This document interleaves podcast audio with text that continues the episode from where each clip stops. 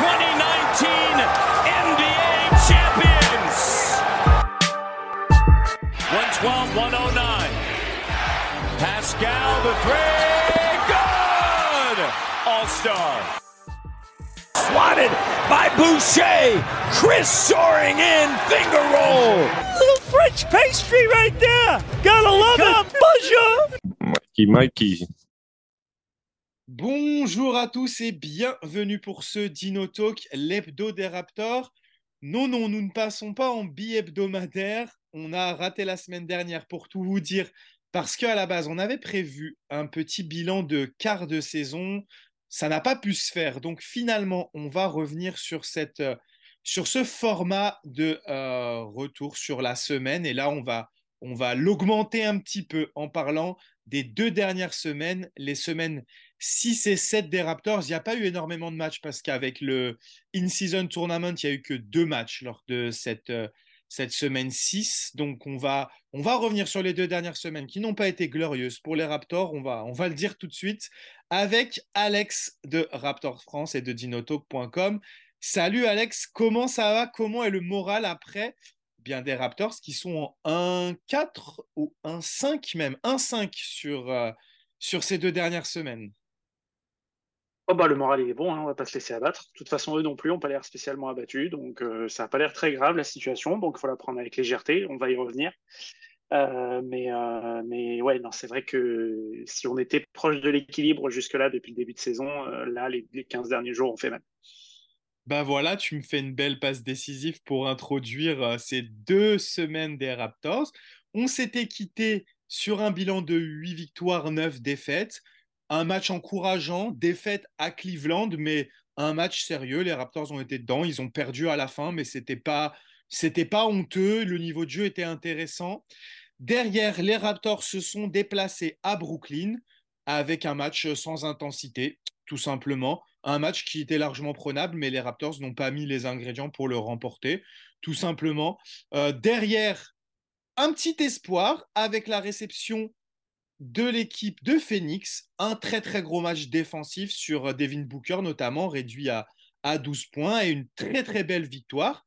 Malheureusement, ce sera la seule puisque derrière, les Raptors vont perdre contre New York, une défaite euh, où là, ils commencent à prendre une habitude à mal démarrer les matchs. Euh, pas d'adresse à 3 points aussi, 6 sur je ne sais plus combien, ils en mettent que 6 contre New York, mais ça va pas être la seule fois, puisque ensuite Contre Miami, ils vont être à droit à trois points, mais ils vont perdre avec un début de match euh, complètement raté. Je crois qu'ils sont menés 22 à 6 ou un, truc comme ça, mais ils vont bien se reprendre euh, en étant devant à la mi-temps. Et puis derrière, superbe début de troisième quart-temps où ils n'inscrivent pas le moindre point pendant plus de 5 minutes, je crois, presque 6 minutes en tout cas, pas de points inscrits sur la moitié du carton. Miami qui passe à un 17-0, quelque chose comme ça. Mais malgré tout, les Raptors qui se remettent en route et qui sont quasiment dans le match jusqu'à la fin. Une nouvelle défaite très frustrante. Et la goutte d'eau pour moi qui fait, qui fait déborder le vase, c'est ce dernier match contre Charlotte où les Raptors démarrent encore une fois le match sans intensité, sans rien du tout, qui mettent cette équipe de Charlotte en parfaite condition offensivement et qui vont encore perdre ce match en revenant à la fin et en shootant à 6 sur je ne sais pas combien encore, sachant que c'est seulement Scotty Barnes et Precious Achua qui vont mettre des tirs à 3 points, le reste de l'équipe à 0 sur 22. Voici le résumé. Les Raptors qui ont débuté le mois de décembre comme l'année dernière, 0 sur 3 pour l'instant, on le rappelle, ils avaient gagné qu'un seul match en décembre l'année dernière et on semble se diriger vers la même chose, Alex, je vais te donner la parole, j'ai beaucoup parlé euh, l'année dernière. Euh, non, là, on cherchait, on attendait, on se disait, les Raptors ont peut-être commencé une série. Euh, on parlait plutôt de série de victoires à la base, mais pour l'instant, c'est l'inverse qui est en train de se produire. c'est un peu alarmant. Quelle est un peu ton analyse de tout ça? C'est vrai qu'il y a eu la fameuse blague comme quoi euh, Toronto attendait toujours de gagner trois matchs de rang euh, cette saison et que euh, Darko avait dit à ses joueurs que à la troisième victoire, il les invitait tous au resto. On s'est d'ailleurs pris une superbe vanne de Miami sur, sur Twitter disant Vous inquiétez pas, le resto c'est pour nous. Elle, elle, a fait très mal. Elle est très très bien envoyée, mais elle fait très mal. Euh, non, c'est juste. euh, en fait, c'est assez bizarre parce qu'il y a ce qu'on voit sur le parquet où effectivement, tu l'as dit, du manque d'intensité, du manque d'implication, une adresse catastrophique. Euh, je suis juste allé voir, je me suis fait du mal. On shoot à 6 sur 32 à 3 points là contre Charlotte. C'est- juste scandaleux, sachant que les 6 tirs ont été, ont été rentrés que par deux joueurs. hein. Donc tout le reste, euh, voilà, c'est fantomatique. Il n'y a absolument rien à garder. Et le pire, c'est que c'est même pas des shoots compliqués, c'est des shoots qui sont pour la plupart plutôt bien trouvés, en rythme. Donc, euh, c'est assez difficile à comprendre. Et puis, il y a ce qu'on voit et ce qu'on entend en dehors du terrain. C'est-à-dire qu'on a Pascal Siakam, on a euh, Jacob Puttel, je crois, qui a déclaré la même chose aussi, et Scotty Barnes encore aujourd'hui. Euh, non, mais euh, il faut juste qu'on soit plus dur. Euh, la, la déclaration de Pascal Siakam, c'est non, mais il n'y a rien de catastrophique, juste rien n'est parfait. Il n'y a rien à retirer de cette déclaration. C'est, ben, écoute, on perd, tant pis, on gagne, bah, tant mieux. On ne sait pas pourquoi on gagne, on ne sait même pas pourquoi on perd. Il n'y a pas de, de- volonté de changer quoi que ce soit. Visiblement, Darko Rajakovic a l'air de tenir à son 5 de départ, qui est cataclysmique en ce moment. Euh, Schroeder avait fait un très bon début de saison. Là, depuis quelques matchs, il semble accuser le coup. Euh, sans vouloir lui tomber dessus, ça peut arriver, un coup de moins bien, très bien. Mais effectivement, on sent que ben, on a besoin de, de, du Schroeder qu'on a eu sur les, euh, sur les 10 premiers matchs, euh, 10-15 premiers matchs de, de, pour, pour performer et surtout pour bien démarrer les matchs. Une utilisation de Gary Trent Jr. très discutable. Euh, on, va, y revenir. Mais, euh, mais ouais, c'est cette ambiance autour des Raptors, on a l'impression qu'on attend quelque chose, mais on ne sait pas quoi. C'est comme si on attendait que quelque chose nous tombe tout rôti dans le bec et qui réglerait comme par miracle tous nos problèmes. Ben, à ce rythme-là, on peut attendre longtemps. Mais moi, je te suis complètement, c'est que là, ça commence à m'énerver d'entendre des discours qui t'expliquent, oui, on sait ce qui va pas, euh, il faut Hmm. qu'on ait plus d'intensité, il faut qu'on démarre mieux nos matchs. Mais moi, j'ai l'impression que ça fait deux mois que j'entends ça. Donc, au bout d'un moment, ça suffit de le dire, mais faites-le. Et Non, puis ça fait deux, ça fait deux mois qu'on entend ça, mais ça fait deux ans qu'on voit les Raptors mal démarrer les matchs et revenir à quelques possessions à la fin du match pour finir par perdre de 4-5 points. C'est, faut renommer la franchise. Je l'ai dit, il faut, Oui. faut, faut, faut faire quelque chose. Il y a, il y a un truc qui va pas là. Ça devient le sport national de dire on prend le plus de points de retard possible pour revenir à la toute fin. Bah non, euh, c'est pas comme ça que ça marche. C'est pas l'intérêt du jeu. Donc euh, ouais, je suis, je suis assez d'accord avec toi. C'est frustrant et énervant de se dire que en fait, c'est ce que je disais, tu as envie de les secouer, de, de, de prendre quelque, un peu importe lequel, il n'y en a pas un de toute façon pour rattraper l'autre sur ces derniers matchs. Il n'y en a pas un qui sonne la révolte et qui, qui un, je sais pas, un, players meeting ou une déclaration un peu choc ou, ou même dans le jeu, prendre une faute technique, tu vois, tu t'énerves, tu fais, tu, tu, tu déclenches quelque chose. Je suis pas trop pour ça d'habitude, mais là, tu as l'impression qu'en fait, on se fait tabasser, on est complètement dans les cordes et à la limite, on s'excuse de verser du sang par terre. C'est, c'est assez bizarre, c'est pas du tout reconnaissable parce qu'au contraire, normalement, cette équipe, elle a été, cette franchise, depuis ces dernières années, ça a toujours été au contraire, on se bat, on montre qu'on on n'est pas là pour faire de la figuration et on lâchera rien jusqu'au bout. Et alors oui, rien lâcher jusqu'au bout, ça, on sait le faire. Mais c'est un peu dommage de se retrouver à perdre des matchs à 4 ou 5 points alors qu'on était mené de 20 dans le, dernier, dans le deuxième quart-temps. Bah, complètement. On dirait qu'il y a un manque criant de, de leader, mais pas de leader dans le sens euh, le leader qui montre l'exemple et tout, parce que ça, je pense que les Raptors les ont, mais de leader à la Kyle Lowry, en fait. C'est depuis le départ de Kyle Lowry, j'ai l'impression que cette équipe, elle est devenue, euh, et t'en, parlais, je crois aussi, euh, la, la déclaration de Pat Beverley, en fait. Ils sont trop gentils. Ils démarrent les matchs gentillets, tranquilles, on met l'adversaire en confiance. Et, euh, et puis voilà, en fait, c'est tout. Typiquement, c'est le match contre, contre Charlotte, en fait. Et ce qu'ils avaient réussi à faire contre Détroit, où il leur était rentré dedans d'entrée, et il n'y avait pas eu de match. Mais ce qu'ils n'ont pas été capables de faire, par exemple, contre Portland, et qui n'ont pas été capables de faire contre Brooklyn, et encore moins contre Charlotte, où ils mettent en, confiance une équipe qui, je suis désolé, hein, c'est pas un manque de respect, mais Charlotte, cette année, c'est pas bon. Si tu leur. Non, on puis c'est Charlotte sans la Melo Ball, c'est sans leur meilleur joueur. la mélopole en plus, bien sûr. Tu vois, il y a, Et il y a avec plein un- de, de facteurs positifs. Miami, c'est pareil, il manquait Adebayo, il manquait du monde euh, au hit contre, euh, Tyler contre Hero, nous. il Donc, manquait euh, Tyler Hero. et à un moment donné, tu dois être. Tu, ces équipes-là, En plus, Toronto, on, on, le dit, on le répète, Toronto est une franchise qui n'a pas de marge. Toronto, est, à l'heure actuelle, a un roster qui fait que chaque joueur doit être euh, à 100% pour espérer gagner. Tu le sais, c'est admis, tout le monde l'a vu, tout le monde le sait depuis le début de la saison. Or, je ne vais pas reprocher à des joueurs de ne pas avoir un assez bon niveau de basket, ça, voilà, c'est leur chose, mais l'implication mentale et physique, elle doit être à 100%. Là, par contre, c'est inexcusable. Sauf peut-être sur un match pour un joueur. tu peux rater un pour toute l'équipe comme ça sur 15 jours, c'est pas possible. Exactement. Et là, j'en veux autant aux joueurs que j'en veux au staff. Rajakovic, il est gentil, il, sourit en conférence de presse, très bien.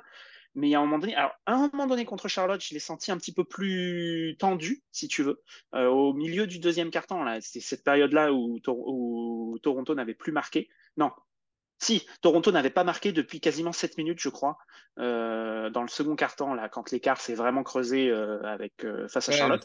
Il y, a eu un, il y a eu un temps mort, une réaction de Darko où il a agité les bras, il avait les, sourcils froncés et tout. On a senti qu'il y avait un, petit peu de tension et derrière, c'est allé mieux.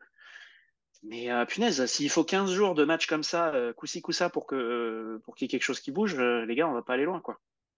Non, mais surtout qu'il le dit hier en conférence de presse, je sais plus si c'est celle d'hier ou celle d'avant-hier, euh, qu'il prend la responsabilité avec son staff, que les joueurs sont pas préparés pour bien démarrer. Mais ça, c'est lunaire aussi. C'est pas possible. Oui, c'est ça. C'est-à-dire qu'on sait qu'on n'est pas bon à ce niveau-là, mais on ne fait rien pour le régler.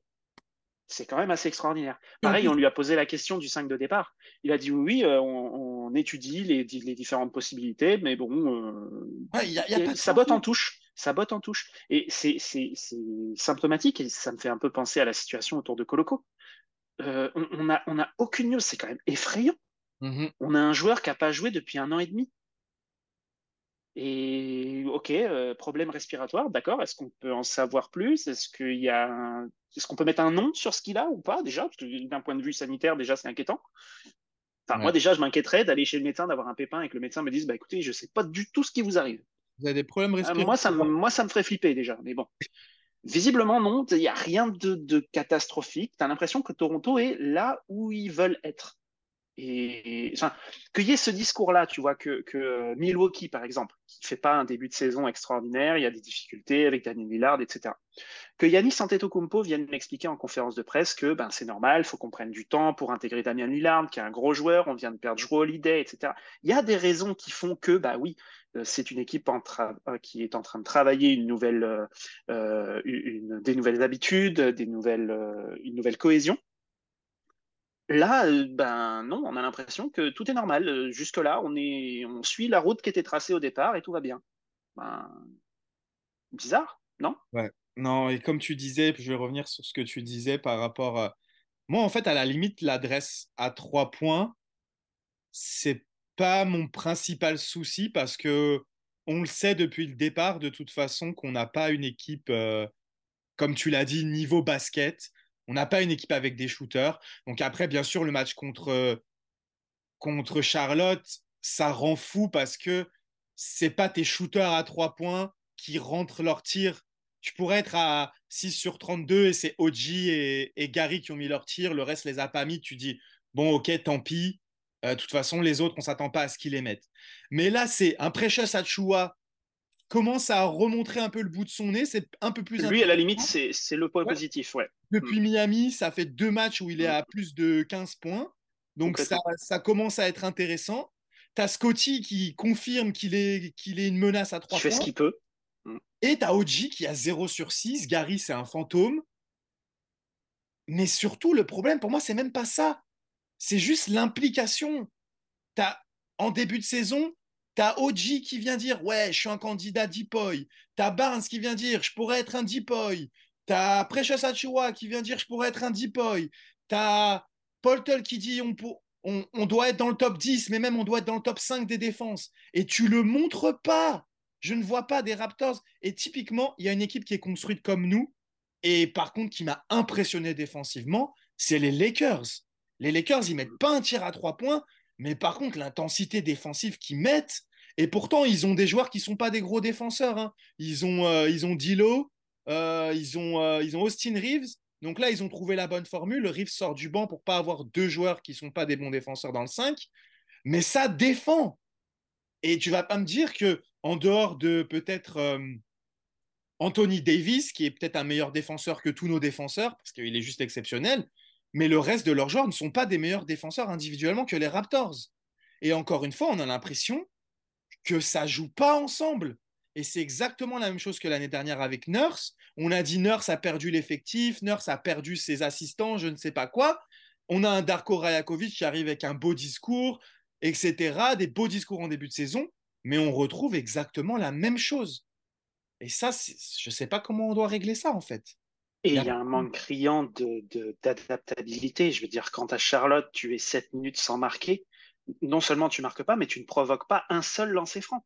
Tu as des joueurs comme Siakam, comme Scotty Barnes, même Moji Anunobi, qui sont forts physiquement et qui aiment bien aller au panier. Tu ne provoques pas un seul lancer franc. C'est pas normal à ce niveau-là en NBA, c'est pas normal que ce soit un joueur sur le parquet ou un membre du staff. À un moment donné, il doit y avoir un temps mort et un, mec qui me dit les gars, je ne veux plus un seul shoot à trois points. Vous attaquez la peinture. Surtout contre Charlotte, encore une fois, sans vouloir leur manquer de respect, c'est Charlotte en face. Ce ne sont pas des joueurs. Je veux dire, il n'y a pas Joel Embiid dans la raquette. Non, et en plus, Mark, Williams euh, n'a pas fait un bon match. Euh, il a eu beaucoup de fautes. Il a pas mal raté au cercle. Ils l'ont sorti et on s'est fait dominer par son remplaçant. J'ai perdu son nom là. Lui là, il a pris. j'ai plus non plus. Il nous a dunké sur la, nous a dunké sur la tronche. Il en, il en a mis plein la gueule. Et c'est pas normal. C'est juste pas normal. Alors, après, je parle d'aller provoquer des lancers francs. Encore faut-il les mettre aussi. Ça aussi, c'est un autre problème. Mais euh, ça, rien qui va en fait. bizarrement, ça va mieux depuis Miami les lancers francs. Miami, on fait un oui, bah, il serait temps. On est à 20 matchs dans la saison, les gars. Avec euh, Siakam qui a 11 sur 11, donc à la limite, ça allait mieux. Siakam va, Siakam va mieux, je suis d'accord. Mais euh...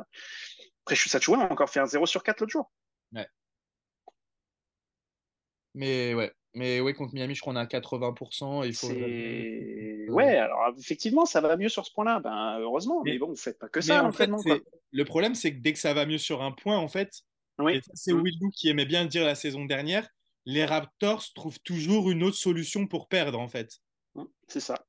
C'est ça qui est assez dingue et, euh, et c'est assez frustrant. Donc, euh, il n'y a pas d'analyse à faire, en fait. Pour moi, déjà, bah c'est dans l'état d'esprit. Il y a un état d'esprit qui ne va pas. Donc, je ne sais pas si. Euh, encore une fois, on parle d'état d'esprit et je suis d'accord et j'en je, fais peut-être trop, mais pour moi, quand tu as trois joueurs de, ton groupe de six principales qui est en année de contrat, dont un avec qui tu as été champion, qui est double All-Star, et dont tu sais très bien que la situation, elle n'est pas bonne. Je veux dire, Siakam, il sourit, euh, on compte sur lui, il joue, il n'y a, a, aucun problème. Mais tu sens bien qu'il y a un malaise quelque part dans le vestiaire. Tu sens bien qu'il y a un joueur d'un côté qui, voudrait rester et une franchise qui dit, mais non, mais qui en même temps n'a pas l'air de se remuer ciel et terre pour lui trouver une porte de sortie pour pas le perdre contre rien. Donc, tu as l'impression que y tout le monde a été cryogénisé là dans cette franchise et il n'y a rien qui se passe. On attend le dégel.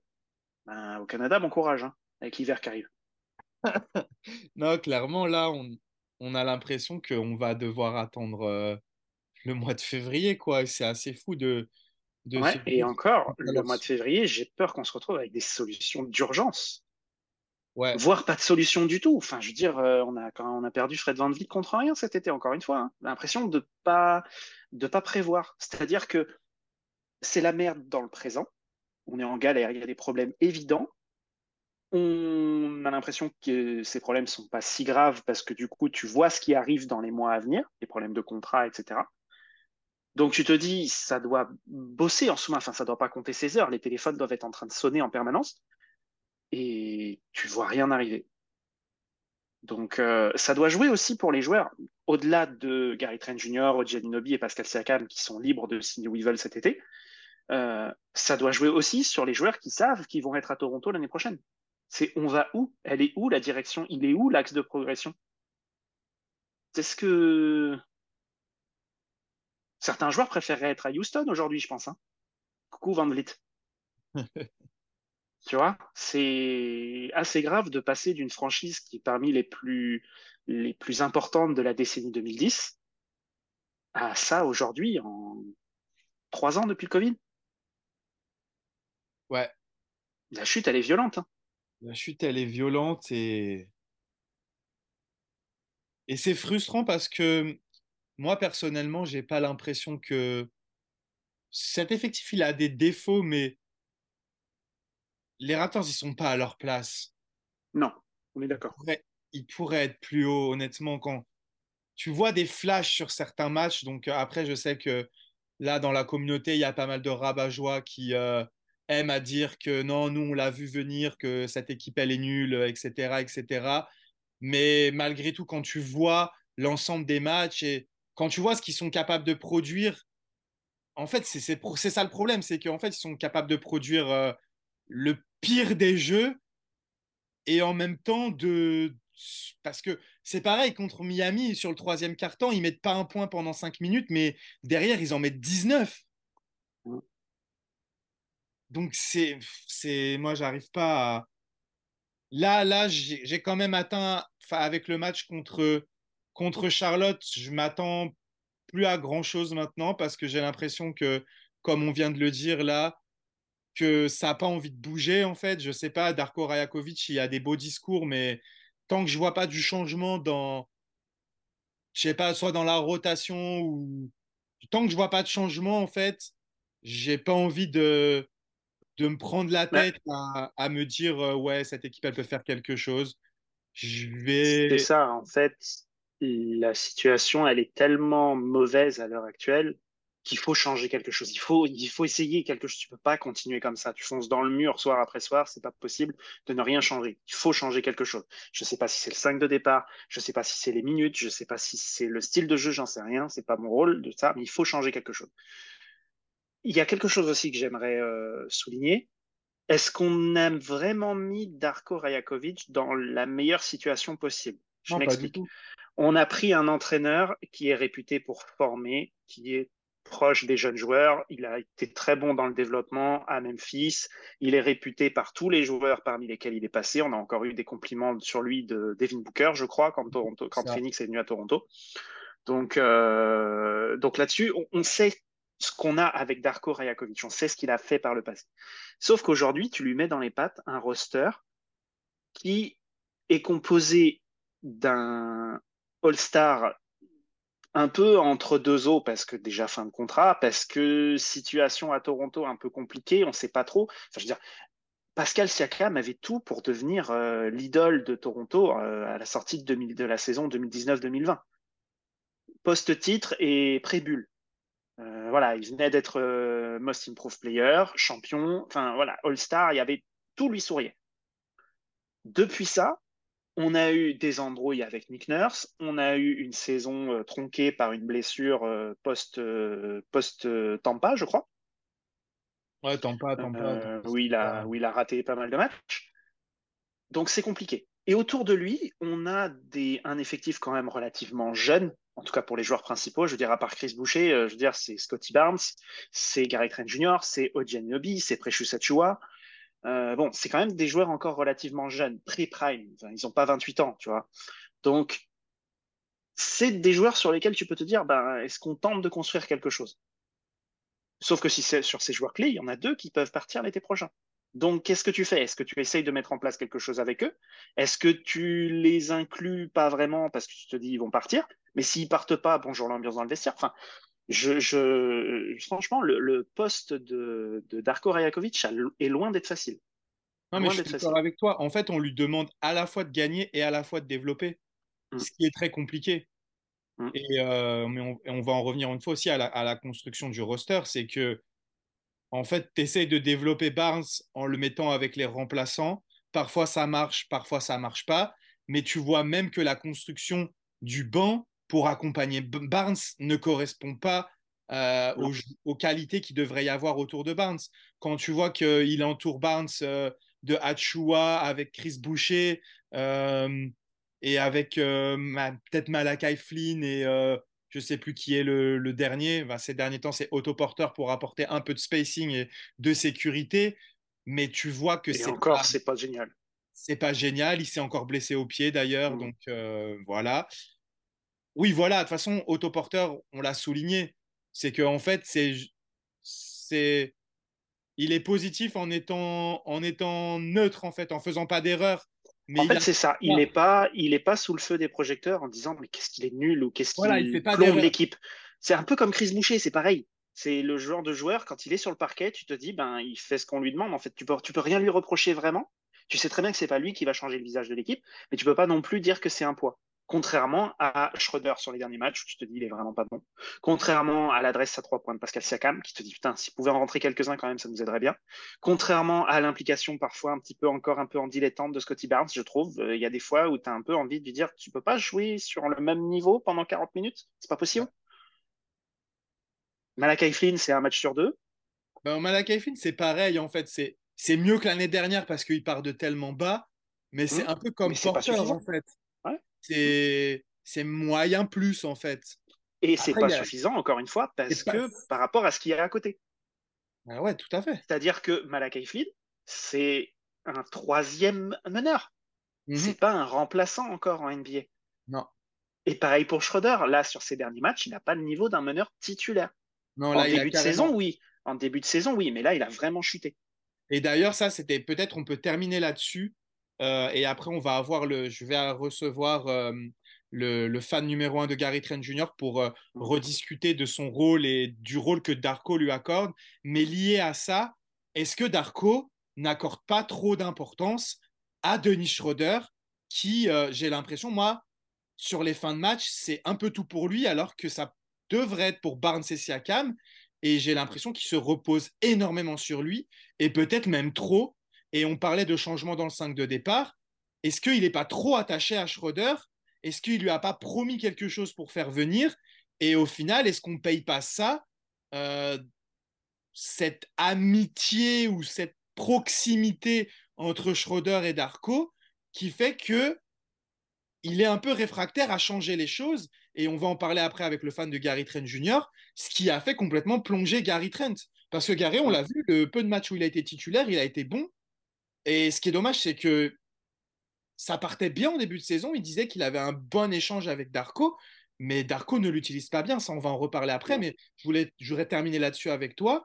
Euh, est-ce qu'il n'y a pas un truc là entre Darko et euh, Denis où c'est un peu trop en fait? Est-ce qu'il ne le considère pas un peu de manière trop élevée, en fait? J'en sais rien, je ne suis pas dans les confidences, mais euh, c'est vrai que, à mon sens, là, à l'heure actuelle, on l'a dit, il faut changer quelque chose. De toute façon, ça ne peut pas continuer comme ça. Le premier changement qui semble le plus évident, c'est de mettre Gary Trent Jr. dans le 5 et de sortir Dennis Schroeder avec la seconde unité ça aurait pour moi deux points positifs, de redonner du rythme à Gary Trent Jr. Le changement se verra pas d'un match tout de suite euh, dès le départ. Je, ne pense pas que le simple fait de démarrer le match permette à Gary Trent Jr. de, redevenir ce qu'il nous a montré euh, euh, depuis qu'il est à Toronto. Je pense pas que ça suffira, ça prendra peut-être plusieurs matchs. Mais il faut le mettre en confiance de toute façon. Tu peux peux pas rester comme ça. Et deuxièmement, mais moi, Dennis Schroeder, avec toute son expérience, que ce soit en NBA ou en FIBA, avec la seconde unit. Oui, qui joue contre moi, pour moi, Schroeder en seconde unit pour déboîter la seconde unit de Charlotte, moi je veux bien. Mais oui, il va les fumer les, meneurs remplaçants. bien sûr, mais bien sûr, on est d'accord. Et pour moi, c'est quelque chose à laquelle il faut penser. J'espère qu'on pense, qu'on y travaille du côté du staff de Darko Rajakovic. Et j'espère que ce que tu dis là, qu'il n'y a, a, pas eu de promesse de fait ou que, et qu'on ne se retrouve pas bloqué parce que pour moi, c'est déjà pour moi c'est une erreur de promettre une place de titulaire à un joueur comme Dennis Schroeder. Euh, je comprends, hein, il fallait un meneur, etc. à Toronto après la perte de Van Vliet. Encore une fois, hein, les, dominos s'enchaînent, mais euh, mais ça te bloque des ajustements. Et c'est quelque chose dont on a parlé en pré-saison euh, à un moment donné, la question, elle va être tu, ne sors ni Pottle, ni Siakam, ni Barnes, ni Anunobi du 5 de départ. Ces quatre places-là, elles sont verrouillées tant qu'ils sont là. La question, elle était autour de, Gary, de Dennis Schroeder en meneur à côté de Scotty Barnes, ou on y va à 100%, le ballon dans les mains de Scotty Barnes, et Gary Trent Jr. à côté pour apporter du spacing. On le voit aujourd'hui, tu ne peux pas gagner un match en 2023 en shootant à 6 sur 32 à 3 points. C'est impossible c'est, même contre San Antonio, on a bien vu, c'était une galère. Donc euh, voilà. Il n'y a que Détroit, à la limite, qui est la, risée de la NBA encore en ce moment, où on a fait le match de patron qu'il fallait. Mais euh, heureusement, quoi, parce que sinon, euh, Donc, euh, non, je, serais curieux d'avoir l'avis de, de, notre ami Gary Trent Jr. FR, là, parce que je suis pas toujours d'accord avec ce qu'il dit, ni avec sa façon de le dire. Mais il faut reconnaître qu'on a une potentielle arme très intéressante qui est, à mon sens, mal utilisée, pas mise en confiance, pas mise en valeur. Et dans la situation actuelle, c'est quand même se tirer une balle dans le pied que de ne pas s'en servir. Non, je suis d'accord. Et euh, je voulais revenir sur un truc, en fait. Si le projet, c'est de développer Scotty plus Scotty en tant que meneur, en fait, autant le faire avec la, la first unit, en fait. Autant qu'il ait des joueurs mmh. plus forts autour Exactement. Exactement. avec... un joueur capable de créer des différences, comme Pascal Siakam. Que le faire avec. Que tu lui donnes le ballon. Donner euh, le ballon dans les mains de Scotty Barnes avec Malakai Flynn. Euh, Mais c'est ça, c'est qu'en fait, le 5 avec la seconde unité, il n'est pas du tout équilibré pour lui. Il n'y a, a, pas de scoreur autour de lui pour qu'il puisse créer.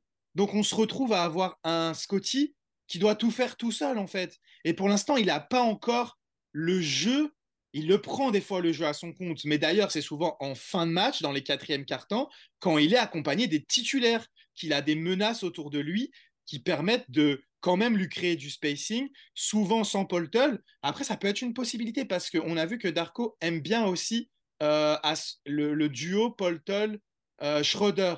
Alors pourquoi pas? Pourquoi pas tenter un truc? Peut-être tu mets Poltel avec Schroeder sur le banc, c'est leur pick and roll qui euh, définit euh, la seconde unit.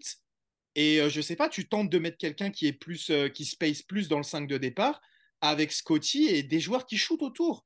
Scotty, Pascal, des joueurs qui shootent autour. Tu vois ce que ça donne, mais il faut, il faut changer mm. quelque chose. Peut-être que ça. C'est surtout ça. Il faut, il faut changer quelque chose. Là, la recette ne fonctionne pas. Et il y a, y, a, y a, un électrochoc à faire passer à un moment donné. Et le plus tôt sera le mieux, à mon sens, puisque de toute façon, là, on joue New York ce soir. Euh, mm. on a perdu contre eux il y a quoi? Il y a dix jours. Et entre-temps, on n'a pas l'impression d'avoir changé quoi que ce soit. Donc, euh, en fait, je ne vois pas. Là, comme tu l'as envoyé sur Twitter il n'y a pas longtemps, euh, bah, c'était cet après-midi, euh, Toronto joue ce soir. On a zéro excitation, zéro attente, zéro enthousiasme. Exactement. et ça, c'est terrible parce que c'est quand même ce qui fait vivre une franchise, un minimum d'attente et de, et de, et de, supporters, enfin d'envie et d'attention et de voilà une, une marge de progression. Encore une fois, avec un effectif quand même relativement jeune. Ouais, en tout cas dans les joueurs principaux. Moi, c'est pour la première fois que ça me fait ça cette saison, parce que même avant Charlotte, malgré la défaite contre Miami, euh, j'étais impatient d'être à ce match-là. Je me dis, allez, ils vont se reprendre, c'est bon, c'est Charlotte. Mm. Peut-être que ça va enfin, ils vont enfin avoir compris. Euh, ils ont raté le début de match contre Miami, ils ont raté la début troisième quart-temps. Ah, ils vont pas refaire pareil. Et là, c'est aussi la première fois qu'on a des déclarations aussi bizarres de la part des joueurs et du staff? Il n'y a pas de sentiment d'urgence en fait. Il n'y a pas d'urgence, il n'y a pas de réaction, il n'y a pas de révolte, il n'y a pas de fierté. Il n'y a pas de on est fier de ce maillot, on est fier de cette ville, on est fier de cette franchise, on ne veut pas se faire marcher dessus. On veut... enfin, il n'y a, a, rien. Il y a l'impression de bah, on va à l'entraînement parce que l'entraînement il est prévu et puis on vient au match parce que le match il est prévu. quoi. Mais sinon, voilà. C'est terrible, c'est terrible. Et puis surtout, en plus, ce début de match contre Miami, tu peux même pas se mettre ça sur le coup de la fatigue ou quoi, parce que ils avaient quatre jours de repos, enfin deux jours de repos et deux jours d'entraînement. Et en disant bien, on va avoir deux jours d'entraînement, on va être bien préparé. Et on est bien préparé à quoi? À mal démarrer le match, encore une fois. Non, là, en façon, là, on va arrêter parce qu'on se répète, mais, mais en vrai. Oui, c'est ça. Mais de toute façon, voilà, les, les enseignements à tirer de ces 15 jours, c'est que là, ça ne fonctionne pas du tout et qu'il faut changer quelque chose. Changer quoi? On en a parlé, on a mis une piste de mettre Gary Trent Jr. dans le 5 et Dennis Schroeder avec la seconde unité. J'espère que ça va être fait ce soir ou le plus tôt possible et c'est que à ce moment-là que je vais avoir l'envie de regarder le match en me disant euh, OK, on a changé quelque chose, qu'est-ce que ça donne? Vas-y, on voit. C'est ça, mais moi j'aimerais bien pouvoir analyser tactiquement en disant bon OK, les Raptors ils ont des problèmes contre les zones, défensivement euh, peut-être il faut pas qu'il switch, des trucs comme ça. Comme on était à un moment dans la saison face à Boston, où on s'est dit ah non là il faut pas switcher euh, Schroeder sur des grands, mais là on n'en est même plus à ça, on n'est même plus à analyser euh, tactiquement ce qu'il faut faire en fait. On a juste envie qu'ils aient une putain d'attitude correcte en fait, et c'est dingue. C'est ça. Et c'est Bon, euh, on va pas parler du match à venir, des clés. De toute façon, les clés, c'est de jouer au basket pendant 48 minutes, euh, de toute façon, il n'y en a pas d'autre. On espère un, esprit revanchard contre New York qui est venu nous taper à domicile et correctement. mais on ne sait pas à quoi s'attendre de toute façon. Donc, on verra bien. On va, se quitter là-dessus. je vais ajouter le petit entretien que je vais avoir avec Gary Trent Jr. FR juste après. je vais l'avoir un peu plus tard aujourd'hui. Donc, ça sera publié dans, la, dans la soirée.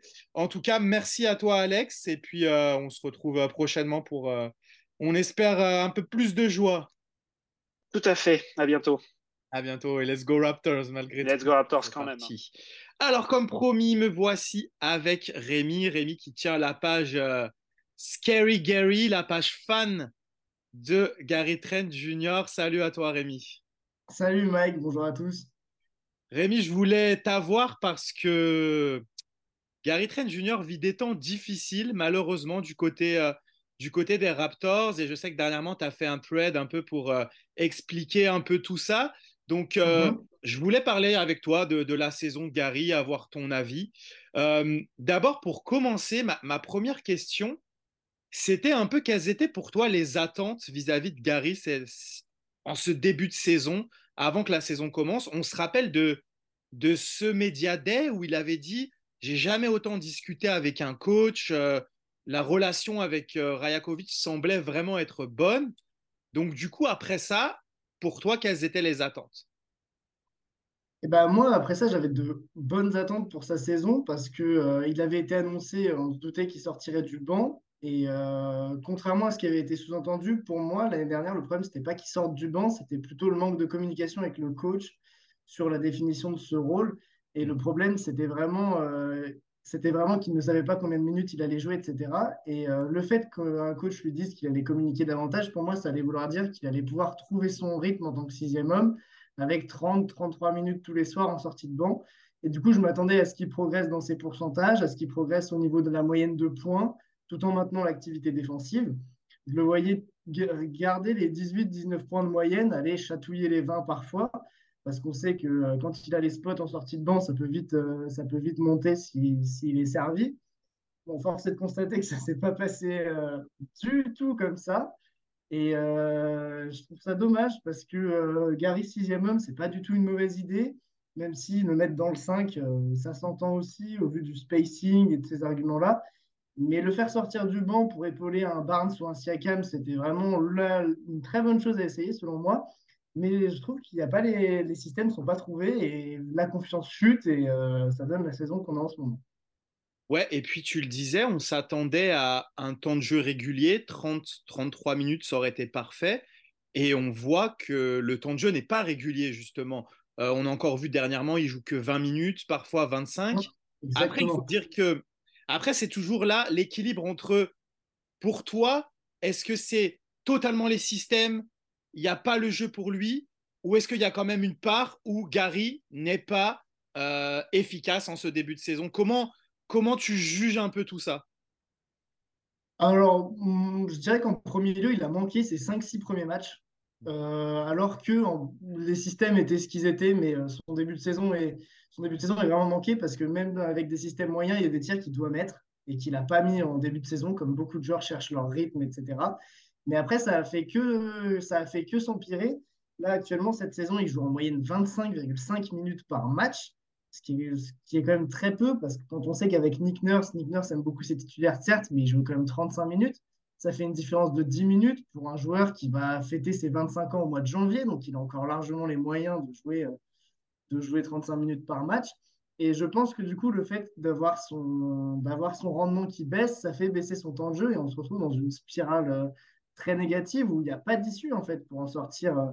Soit il faut donner plus de système, plus de temps de jeu, quitte à prendre une à deux semaines pour vraiment qu'il retrouve de la confiance et du rythme, ou alors il faut euh, attendre la deadline et s'en séparer, ce qui serait dommage, j'estime, mais je vois pas vraiment d'autre issue parce que euh, j'avais beaucoup d'espoir, notamment quand Grady Dick a été rétrogradé en G-League. Et Grady Dick, qui jouait 14 minutes euh, de moyenne par match avec les Raptors, je me suis dit, il y a une partie de ces minutes qui vont être distribuées à Gary Trent Jr. Et s'il se stabilise aux 30 minutes par match avec des ballons que Dick n'a pas en tant que shooter, ça pourrait l'aider, ça pourrait le remettre à niveau. Mais c'est le contraire qui se passe. Il joue toujours moins et c'est plus Malakai Flynn qui bénéficie de ces minutes. Donc non, moi, ça me semble très compliqué de rehausser la barre maintenant. Et. Euh, pense qu'on est dans un cercle vicieux où il ne reprendra pas confiance et du coup, Darko n'aura pas envie de lui donner plus de responsabilités. Toi, tu as vraiment l'impression qu'il a perdu confiance et que, euh, et que c'est compliqué que ça revienne? Alors, le, le, sujet qui a été euh, beaucoup évoqué ces derniers temps, c'est la nécessité euh, des Raptors de changer quelque chose. Euh, on ne sait pas si ça doit passer par le 5 de départ ou. Euh...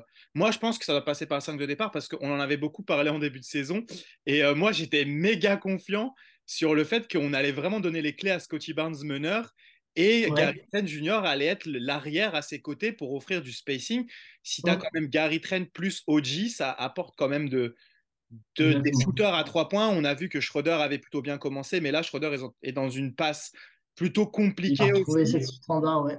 Est-ce que tu as cette impression que hum, Schroeder est vraiment, euh, on en parlait tout à l'heure avec Alex, euh, que Schroeder est vraiment, euh, comment dire, on a l'impression que Darko Rajakovic lui a quand même promis ce poste de titulaire et mm -hmm. que il est vraiment privilégié par rapport à, à d'autres joueurs. Est-ce que tu as cette impression-là aussi?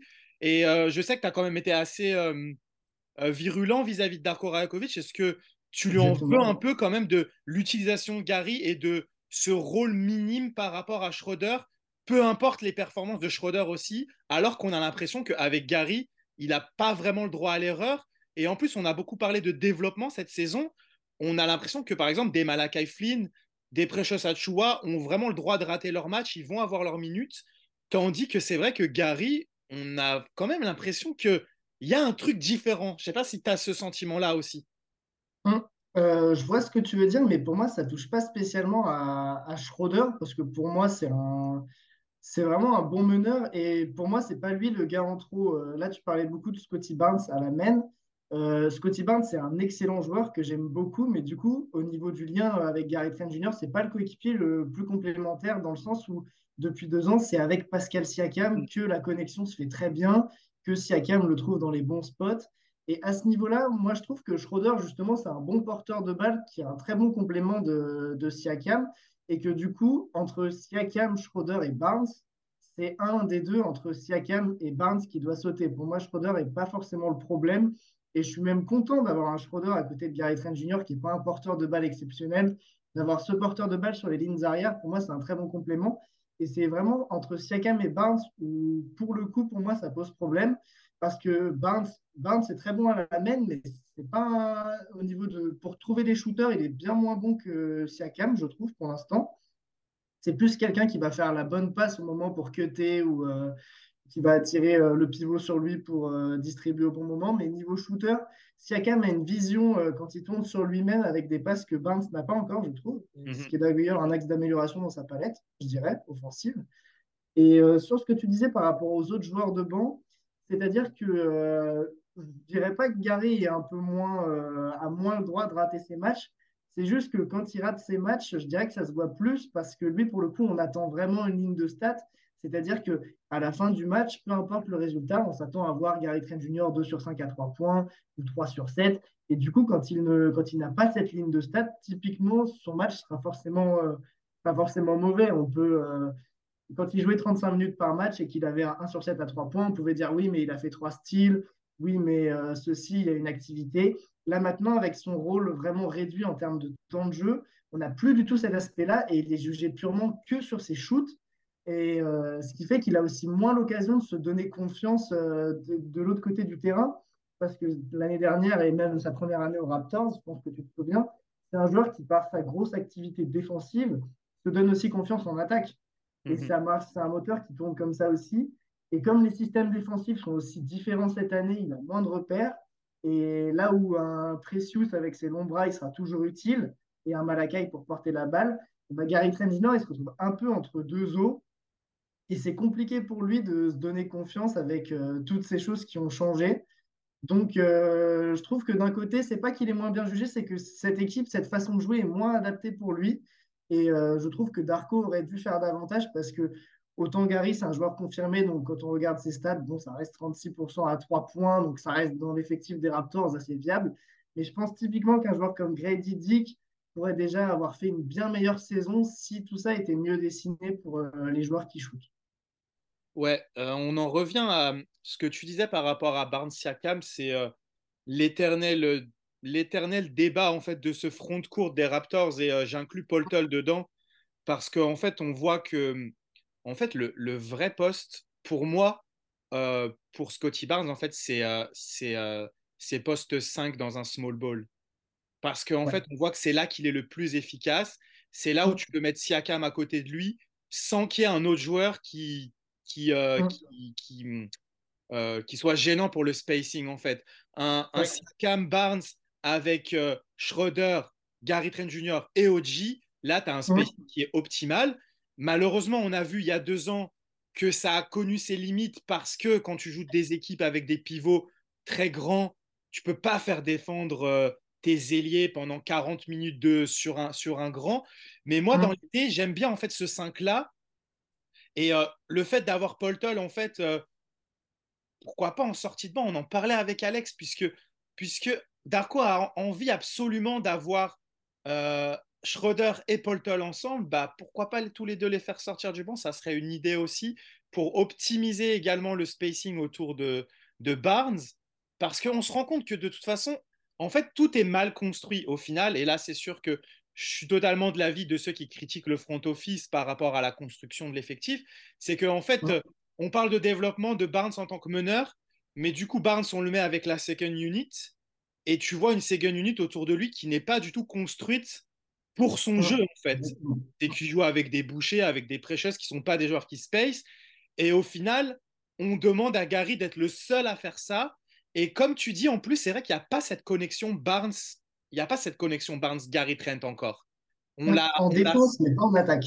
voilà, on la sent pas comme avec Siakam qui est vraiment le principal euh, pourvoyeur de ballon pour euh, cette connexion. On l'a vu depuis la saison dernière, c'est vraiment quelque chose qui, qui marche absolument.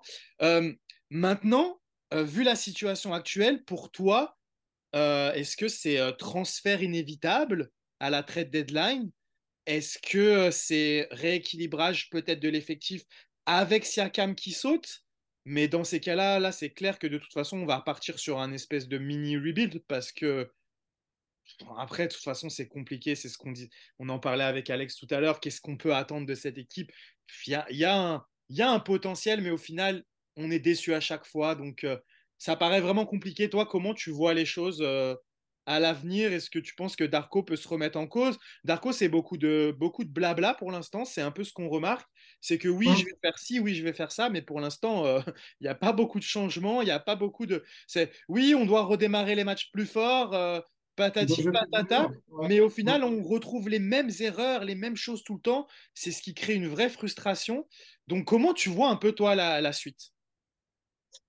Bah déjà, pour moi, le, le premier gros perdant dans tout ça, c'est euh, que je désignais un peu comme responsable. J'avais fait un article sur le roster avant la saison où je donnais quatre victimes de l'intersaison ratée des Raptors, et c'est à peu près tout ce qui se passe. Le premier, c'est Darko, parce que même pour moi, s'il montre ses limites, on lui a quand même donné un effectif qui n'était pas fonctionnel, et on l'a vu tout au long de la saison dernière, qu'en attaque, ça se marchait dessus, que c'était compliqué, que c'est en partie à cause de ça que, que Scotty Barnes a fait une saison euh, dans la continuité de sa saison rookie sans beaucoup progresser. Donc Scotty Barnes et Darko, pour moi, c'était les deux premières victimes. Après, en OG Anunoby, qui même s'il fait une très bonne saison défensivement, je pense vraiment qu'avec un coach comme Darko, si ça avait été mieux équilibré, on aurait vraiment pu lui voir faire passer un petit step en attaque. Et je regrette un peu que ce soit pas le cas. Et la dernière victime, Gary Trent Jr., parce que comme tu le disais, euh, lui, du coup, il est en perte complète de vitesse. Et euh, il y avait une prolongation qui était dans les tuyaux en début de saison quand il a pris sa player option.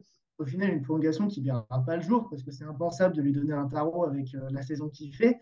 Mais c'est à double tranchant parce que les Raptors, quand ils vont devoir le trader à la trade deadline, et ben, ce qu'ils vont avoir en retour, là, maintenant, c'est plus qu'un joueur qui tourne à 11 points de moyenne, La valeur a chuté. très limité. La valeur a chuté instantanément. Et pareil pour Siakam, ça va être un joueur qui reste trois ans de contrat. Et si tu le trades à la deadline, tu pourras en trois mois, pardon, oui, Ouais. tu pourras en avoir, euh, tu vas en avoir des contreparties moindres. Donc, euh, ce que j'imagine pour la suite à Toronto, c'est déjà qu'il faut faire ce choix entre, euh, entre Siakam et Barnes. Pour moi, c'est le premier des choix à faire. Et euh, maintenant, prolonger Siakam, pour moi, ça ne me semble pas possible. le, faire un choix autour de Siakam, pour moi, ça aurait été possible cet été. Je suis un des rares à penser ça. Mais si Scotty Barnes avait été mis dans la balance pour obtenir Damien Lillard, par exemple, eh ben, j'aurais totalement compris qu'on se dise Siakam est déjà au NBA, on lui donne un mhm. joueur complémentaire et on peut jouer le titre, quitte à mettre Scotty Barnes dans la balance, un peu à l'image de ce que les Kings ont fait avec Ali Burton et Sabonis. Il y avait un vrai talent, mais avoir un All-Star complémentaire, ça te fait viser des choses tout de suite. Mais maintenant, tout ça, c'est plus possible. Donc, pour moi, Pascal Siakam doit être euh, tradé en février. Il n'y a pas d'autre possibilité. Après, on verra ce qu'il en ressortira, mais ça fera déjà énormément de place à Scotty Barnes dans l'effectif. Et ça fait une prolongation en moins à, signer. Euh, OG doit être prolongé, sinon ils vont vraiment s'en mordre les doigts. Et Gary Trent Jr., pour moi, même si, même si Siakam s'en va, ça me semble compliqué de, ça me semble compliqué de lui redonner sa chance parce que la contrepartie que les Raptors vont vouloir pour Siakam, ça va être de jeunes guards, parce que c'est sur la ligne arrière qui sont vraiment démunis. Du coup, comment tu développes euh, les quelques guards que tu vas récupérer contre Siakam en, avec Gary Trent Jr. qui va te gêner au milieu? Parce que soit tu vas lui donner un gros contrat, s'il n'est pas à la hauteur, il va bloquer tes jeunes, il faudra le retrader. Donc pour moi, la deadline, ça doit être impérativement Gary Trent Jr. et Siakam qui s'en vont avec une prolongation euh, d'Oji. Ça me fait un peu mal au cœur parce que Gary Trent Jr., quand il prend sa player option au lieu d'aller mhm. sonder le marché, c'est vraiment parce qu'il avait l'intention de s'installer dans le long terme à Toronto. Mais au vu de la saison et de ce qui se passe, ça me semble pas possible sans que ce soit de la faute de 100% de son coach ni de lui. Et c'est ça qui est un peu triste dans l'histoire et c'est là où Masai a un peu manqué son, manquer son intersaison, c'est qu'on va le ressentir maintenant. Mais moi, je te suis complètement. Il paye le choix de ne pas faire de choix, en fait. C'est, euh, Exactement. C'est, euh, et moi, je suis. En fait, bah, tu dis que tu es l'un des seuls, mais moi aussi, j'étais pour euh, jouer le win now, quitte à sacrifier, quitte à sacrifier Barnes. tu aurais eu un 5 avec Lillard, Gary Trent, OG, euh, ou même pas Siakam et, et Poltel. Et là, tu avais une équipe euh, qui, peut aller avec en plus euh, Schroeder en sixième homme qui devrait être rôle. Donc là, tu avais vraiment une équipe qui pouvait. C'est vrai, ils ont décidé de pas. Et maintenant, en fait, du coup, tu vas te retrouver à devoir trader deux joueurs qui ont envie d'être là, qui aiment Toronto. Et ça a été le problème pendant des années de pas pouvoir garder les joueurs parce qu'ils partaient, parce que le Canada, ça les intéressait pas. On a encore eu le dernier exemple avec Kawhi, hein, mais euh, il y, en a eu, y en a eu plein. Euh, et, c'est vrai que ça fait mal au cœur au final parce qu'on va, on va se retrouver à, perdre deux joueurs qui auraient pu devenir, enfin, un qui était déjà un joueur majeur et un autre qui avait un potentiel. On a toujours vu que Gary pouvait être euh, cette troisième option qui a 20 points par match et c'est déjà, c'est déjà énorme. Donc, Exactement et en plus, il paye, aussi, euh, aussi, le départ de Nick Nurse en défense. Mm, parce mm. que les rotations de Nick Nurse le mettaient vachement en valeur au niveau défensif, notamment sur les interceptions. Bon, après, c'est quelque chose d'assez général, mais euh, euh, il y a Van Vliet et OG aussi, et Gary Trent Jr. Les trois ont divisé leur nombre d'interceptions par deux cette saison parce qu'ils sont plus coachés par Nick Nurse. Et c'était quelque chose qui était aussi primordial dans la valeur de Gary c'était que ça jouait beaucoup sur couper les lignes de passe en défense, là où il excellait. Là où maintenant, il est vraiment réduit à défendre sur l'homme, ce qui n'a jamais été son mm. point fort en défense, où euh, il est mid au mieux euh, en tant que défenseur de 1 contre 1. Et du coup, on lui a vraiment euh, retiré ses principales qualités et ses principales atouts cette saison, le tout dans l'année où il doit jouer son contrat. Donc ça fait vraiment beaucoup de paramètres qui ont rendu son, son début de saison très compliqué. on le voit sur le terrain ça fait mal au cœur. Mais en plus, même lui, dans son attitude, on comprend que c'est compliqué. Au début, euh, jusqu'à euh, fin novembre, je trouvais que ça allait. Et les matchs de décembre, on sent vraiment qu'il traîne un peu des pieds et c'est plus compliqué de, rentrer sur le terrain. Là, il sort d'un match contre les Hornets à 0 sur 7 au tir. Les Hornets, c'est pas la défense des Pistons 2004, quoi. Mhm, Donc, ça fait mal au cœur de voir ça. Et puis, c'est encore un match où il joue que 20 minutes. Et à partir du moment où tu fais ce genre de match contre une des pires équipes de la ligue, qu'est-ce que tu envoies comme message aussi aux franchises qui veulent te recruter? Et ça, va poser pas mal de problèmes aussi à Toronto parce que ça ne m'étonnerait pas que les gens ne se bousculent pas sur lui non plus, même les contenders. C'est bien d'ajouter un Gary Trent Jr. à son banc, mais il euh, faudra voir qui, qui, en veut aussi. Et si Toronto, euh, là encore, à la deadline, euh, il le voit partir libre, ce sera encore pire, mais c'est un scénario à imaginer aussi. C'est un scénario imaginé. Et pourtant, tu dis mauvais match contre les Hornets, mais euh, le match d'avant, il s'était plutôt bien repris contre, contre le Heat. Il avait mis 15 points, 3 sur 5 ou 3 sur 7 à 3 points. Mais, ouais, en, 25 minutes, ouais. Après, c'est difficile de le blâmer. Il est dans une, dans une léthargie générale, en fait. C'est le premier joueur à sortir du banc. Et en fait, tu lui demandes de rentrer dans un 5 qui démarre ses matchs, qui démarre très mal ses matchs à chaque fois. Euh, mm. En ce moment, le 5 de départ des Raptors, il a un net rating négatif, alors qu'au début de saison, euh, il était très positif. Mais là, c'est de pire en pire. Et en fait, tu lui demandes de rentrer et, et en fait, il rentre pas dans une bonne dynamique.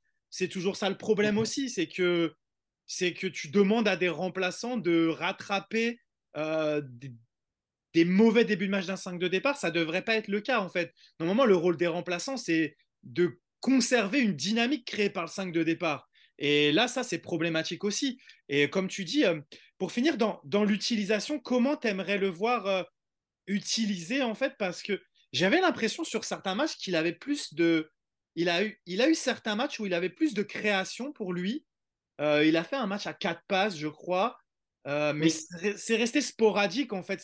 C'est pour ça que je trouve qu'il n'a pas toujours le même rôle avec, avec Darko. Et c'est assez bizarre parce que j'ai l'impression que les autres ont tous un rôle. Même Malakai Flynn, tu sais ce qu'on attend de lui.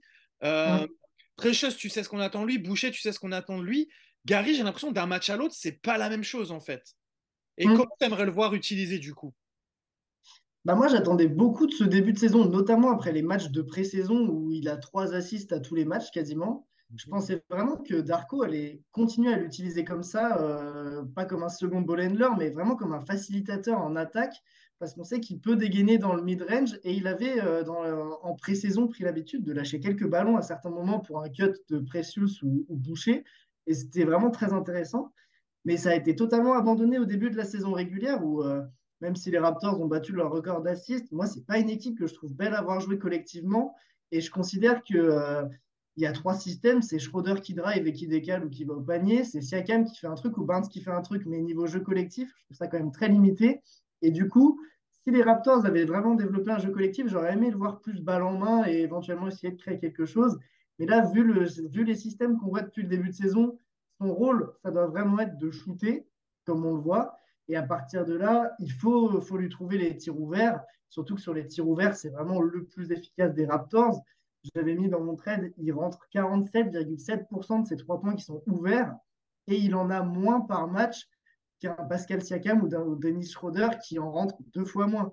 Siakam, cette saison à trois points, vit une saison très compliquée et c'est pas pas normal de lui trouver autant de tirs ouverts à trois points que Gary Trent Jr. Certes, Siakam est volontairement laissé ouvert par les défenses comme il est dans une saison compliquée, donc d'un côté, c'est un peu le serpent qui se mord la queue. Mais il y a les moyens de trouver Gary Trent Jr., que ce soit sur les drives de Schroeder, que ce soit avec Scotty Barnes, mais c'est là où on voit que la connexion est un peu plus limitée qu'avec euh, qu'avec Siakam, justement. Et je trouve ça vraiment dommage parce qu'il il a montré des capacités à slalomer entre les écrans en défense et en attaque pour se démarquer et avoir les bons spots. Et surtout, euh, cette année, il rentre ses tirs dans le corner, ce qui n'était pas le cas déjà la, saison dernière, où pour le coup, il a fini sa saison à 36,9% à 3 points, je crois. Mais dans les corners, c'était catastrophique, il était à 30%. Là, cette saison, il est vraiment à 60% dans les corners. Donc, c'est vraiment une zone où il rentre les tirs, mais c'est ailleurs qu'on ne le trouve pas. Mhm. Et ça fait que du coup, un match sur deux, il passe du, du 3 sur 5 euh, au 1 sur 6. Et euh, c'est dommage. Et c'est dommage qu'ils ne prennent que 5 tirs par match. Ça se voit euh, dans la moyenne. Sous mhm. Nick Nurse, sa première saison à Toronto, c'est 38% à 3 points sur 75 matchs. Et c'est en moyenne 3 sur 7,8 tentatives. Donc, c'est vraiment des pourcentages dont Toronto a besoin à l'époque où avec Van Vliet, c'était les deux seuls à pouvoir mettre trois tirs à trois points par match. Et c'est ce qui doit être recherché. Il doit mettre ces trois tirs à trois points par match. Mais avec cinq tentatives, là, c'est vraiment impossible. Et avec en plus les tentatives que c'est, où je trouve qu'il il hérite quand même assez souvent de balles euh, en fin de possession. Quand la possession n'a pas marché, et ben on la donne à Gary. Et s'il la met à trois points, c'est bon. Mais sur un Gary Trent Junior pas en confiance, et bah, ça lui donne que des mauvais tirs. Ses pourcentages sont libres et surtout, c'est pas le genre de tir où on se met en confiance. C'est dans les systèmes et éventuellement, quand tu as la main chaude, bah, il reste trois secondes sur l'horloge, vas-y, fais-nous quelque chose. Mais c'est vraiment pas l'esprit à Toronto. Donc j'aimerais vraiment simplement qu'on lui trouve plus de spots et qu'on lui fasse plus confiance à trois points, de dire, euh, bah là, euh, c'est le début du deuxième quart-temps. Gary Trent Jr. est rentré. Barnes est sur le banc. Siakam, tu vas lui trouver euh, 3-4 tentatives à 3 points euh, où tu le mets dans les bonnes conditions. Et s'il t'en met déjà 2 sur les 4, et ben lui, ça va, le, mettre en bonne condition pour la suite. Et, la seconde unité de Toronto s'en portera beaucoup mieux. Ouais, mais en fait, euh, par rapport à ce que tu disais sur, euh, sur le jeu collectif, en fait, je trouve qu'il y a eu un point de balance euh, sur le début de la saison. C'était assez collectif avec beaucoup de mouvements de balles mais Siakam était réduit à un rôle de spot-up shooter. Et il y a eu un, match, euh, je crois que c'est Dallas, où là, on a servi Siakam, où il leur a fait une dinguerie. Et à partir mm. de ce moment-là, Darko a quand même vachement changé sa philosophie à revenir mm. à un jeu, comme tu dis, beaucoup moins flamboyant, beaucoup moins de mouvement, parce que on a voulu remettre en avant Pascal Siakam. Et en fait, tu te rends compte que, en fait, Nick Nurse, ce qu'il faisait, c'était juste parce que il s'adaptait à son équipe. Et en fait, je te rends compte que Nick Nurse n'utilisait pas le banc parce que, en, fait, Darko qu'il utilise beaucoup le banc, mais le manque d'efficacité du banc, ça donne raison à Nick Nurse, en fait, au final. Donc, euh, tu te rends compte que ça reste la construction de l'effectif qui fait que Darko ne peut pas jouer son jeu, en fait. Parce que, je me rappelle, dans, dans le Raptors Show, ils en parlaient. En fait, les Raptors, là, ils ont un peu le même jeu que la plupart des équipes qui jouent bien en NBA, qui font tourner et tout, sauf qu'ils n'ont pas les joueurs en fait. Si tu finis sur un tir à trois points pour des joueurs qui ne sont pas des shooters à trois points, euh, tu as des cuts, des trucs comme ça, mais sauf que en fait, c'est pas adapté. Et en fait, Darko, dans son discours, il, dit oui, ils font continuer à prendre les tirs à trois points. Je veux bien, mais combien de soirs on est à 6 sur. Euh, je sais pas combien? Voilà, c'est pas possible en fait. Donc euh, oui, comme tu l'as dit, on va devoir attendre. Là, moi, je pense que il n'y a plus grand-chose à attendre. Bah, on va voir peut-être qu'ils vont nous surprendre et qu'ils vont réussir une série. Mais là, moi, ce mois de décembre, il me fait peur parce qu'il ressemble énormément au, mois de décembre de l'année dernière où ils ont gagné qu'un match. Là, ils démarrent avec trois défaites. On va voir. On va voir. D'habitude, je suis pas défaitiste, mais là, j'ai plus envie d'être aussi optimiste parce que ça sert à rien. Mais en fait, on doit attendre que ce, cet Même dans l'esprit des joueurs. Certaines équipes perdent et sont piquées, on voit une espèce de sentiment de révolte. Là, euh, Toronto enchaîne les défaites et il n'y a pas ce. L'équipe s'en fout, c'est un peu dur de dire ça, mais euh, c'est un peu euh, comme si ce groupe s'attendait à rien de base. Donc, je ne dis pas que ça leur plaît de, de perdre. Hein. Au contraire, Siakam adore Toronto. Barnes, c'est un compétiteur, c'est sûr. Mais c'est des gars, on sent que quand ils perdent, c'est un peu, bah, c'est logique, comme si eux-mêmes savaient qu'ils pas fait pour, euh, pas fait pour ça, quoi. Mais on en parlait avec Alex tout à l'heure. Il y a, en fait, il y a pas, c'est exactement ce que tu dis. C'est qu'il n'y a pas de sentiment de révolte ou de sentiment qu'ils sont dans l'urgence. C'est ça qui est fou. Et la dernière fois, j'ai interrogé Chris Boucher et euh, je comprenais sa réponse d'un côté quand il me dit on regarde pas le classement, euh, ce qui compte c'est nos performances. Mais au bout d'un moment, quand les performances sont pas bonnes et que le classement n'est pas bon, là, faut peut-être commencer à être dans l'urgence. C'est les bonnes questions, ouais. voilà, c'est ça. Donc, euh, ouais, ça, c'est. C'est compliqué, mais on va voir, on va suivre ce mois de décembre qui va, je pense, ça va être un tournant. Là, si ça s'améliore pas, euh, de toute façon, il faut attendre la deadline. Là, ils ont tellement pas bougé qu'ils vont être obligés de bouger. Sinon, ils bah, tous les contrats expirants, oui, et ils pourront pas prolonger tout le monde. Non, c'est clair, il va falloir faire des choix, mais des choix qui auraient dû être faits depuis, euh, depuis un moment. Mais malheureusement. Euh...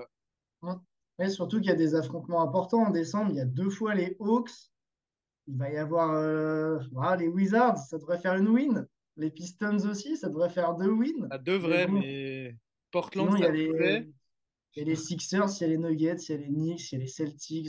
Bon, ça fait un calendrier. Euh, mais moi, limite, j'ai plus peur des petits matchs que des gros parce que la plupart du temps, face aux grosses équipes, ils font des bons matchs. Même s'ils perdent, au moins, tu n'es pas frustré parce que tu te dis ils ont fait un bon match. Mais ce qui est frustrant, c'est tous ces matchs contre les petites équipes. Et là, dernièrement, par contre, contre les équipes qui sont censées être dans le même rang, euh, il n'y a que des défaites en fait. New York, Cleveland, Miami. Euh, c'est ça, New York, Cleveland, Miami des équipes qui devraient être dans le même rang. Et après, il y a ces défaites contre les Hornets et contre les Blazers qui sont qui sont juste pas possibles en fait quand, quand tu veux être un minimum sérieux dans une saison. Donc euh, voilà, bah en tout cas, merci beaucoup de m'avoir accordé un peu de ton temps et de nous avoir euh, éclairé. Merci à toi de m'avoir invité, n'hésite pas. On espère que ça va s'améliorer parce qu'il y a quand même eu 2-3 matchs. Moi, j'espère honnêtement euh, un changement dans le 5 de départ et que Garis s'y retrouve parce qu'il sera entouré de meilleurs joueurs, il sera mieux servi par Siakam. Parce que tant qu'il sera dans la seconde unit, en fait, on voit que Darko veut faire Barnes plus seconde unit. Et comme on l'a répété pendant tout notre échange, le meilleur pourvoyeur de ballon de, de Garis, c'est Siakam. Mm. Après, on a vu des changements. Darko, il essaye de mettre euh, Siakam et Barnes aussi avec la seconde unit. Mais pour l'instant aussi, c'est très. Euh, c'est pas fixé en fait. Il sait pas quoi faire avec son banc encore. Non, et avec son équipe tout court, j'ai. Avec son équipe tout court, exactement. Ça sera le mot de la fin. Merci à toi, Rémi. Et, Merci à euh, toi, Mike. Comme on dit quand même toujours quand on se quitte, let's go Raptors. Raptors, bien sûr. Lowry for three. Bang! Oh!